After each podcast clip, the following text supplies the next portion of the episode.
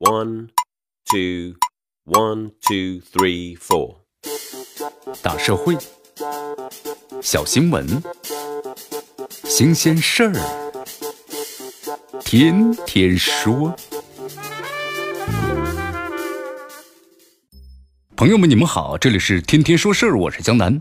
曾经因为央视《星光大道》节目走红的大衣哥呀，朱之文，正遭遇前所未有的烦恼。根据媒体的报道，每天都有不少啊从全国各地赶来的直播者来到朱之文的家乡山东的菏泽某个村庄，他们要求呢见上大衣哥一面，或者说至少对着镜头打下招呼。和这个流浪汉的沈巍一样，朱之文呢也被直播控制了。但他呢没办法逃走啊，那是他的家呀。在村口呢还被竖了一个巨大的指示牌“朱之文故乡”。这朱之文呢还没达到一线明星的级别，但是成名九年来也保持着一贯的热度，在底层的娱乐当中占有一席之地。一场商业演出的价格能达到十万。在传统的乡村文化中啊，这老乡们担心一个人成名之后就脱离了群众，待人不亲热了。那么现实当中呢，这朱之文并没有变。或者说，他还可以维持着成名之前本分的生活方式。他去演出啊，也是乘坐高铁呢，二等座。而乡亲们的要求，他也不敢呢轻易拒绝，生怕被别人评论是变质了。但是他却悲哀地发现自己没变，但是周围的世界却变了。这电视媒体时代，追星族啊开始呢围观明星，逐渐的构建出一种粉丝和明星的关系模式。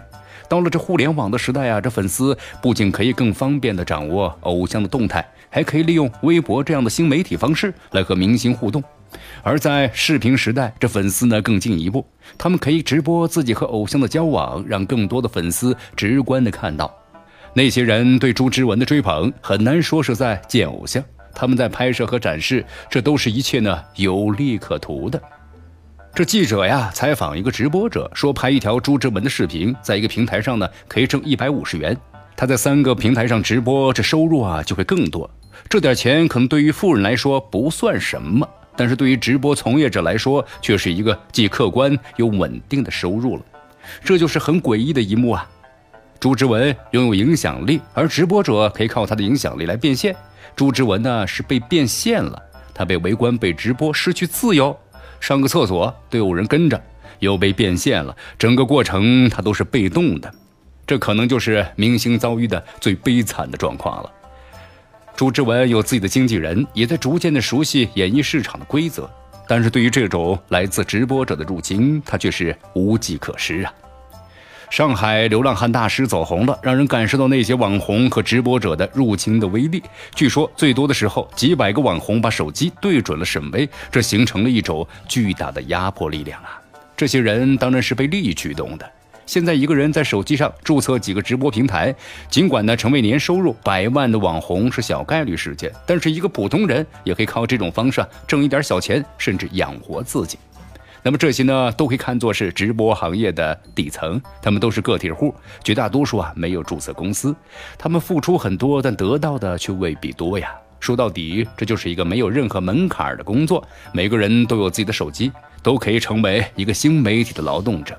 但是在我们责备他们该不该前去打扰大衣哥的时候，我们也需要知道，这些人也多少陷入了失控的状态。直播呀，会塑造人的行为，不但影响到镜头对准的那个人，也会影响到镜头的操控者。在直播平台上看各种直播的人，能够深刻的体会到这一点。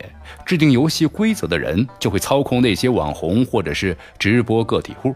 为了流量和博眼球，他们不得不搏出位，什么动作都可以做。那么最终，他们就会失去自我。时至今日啊，我们每个人都应该反思：随时随地的把镜头对准世界和他人，那么到底对人来说意味着什么？西安的奔驰女司机维权，她靠的是短视频平台的影响力，但是她的走红却让那些讨债者呀找到了她。似乎有一种神奇不可知的力量，决定着短视频和直播时代人们的命运。到了五 G 时代，不管是直播还是视频，都会呢更方便、更迅捷。在咱们呢欢欣鼓舞的迎接五 G 的时候，也不得不担心，如果直播的威力再大十倍，这到底意味着什么？对这个问题，朱之文和那些直播者的感受和答案呢，肯定不一样。但是每个人都必须思考直播可能给人带来的风险：被屏幕控制，被别人的镜头锁定，因为一件意外而走红，这大概就是每个人都可能面临的三种命运：有诱惑，也有危险。这里是天天说事儿我是江南咱们明天见。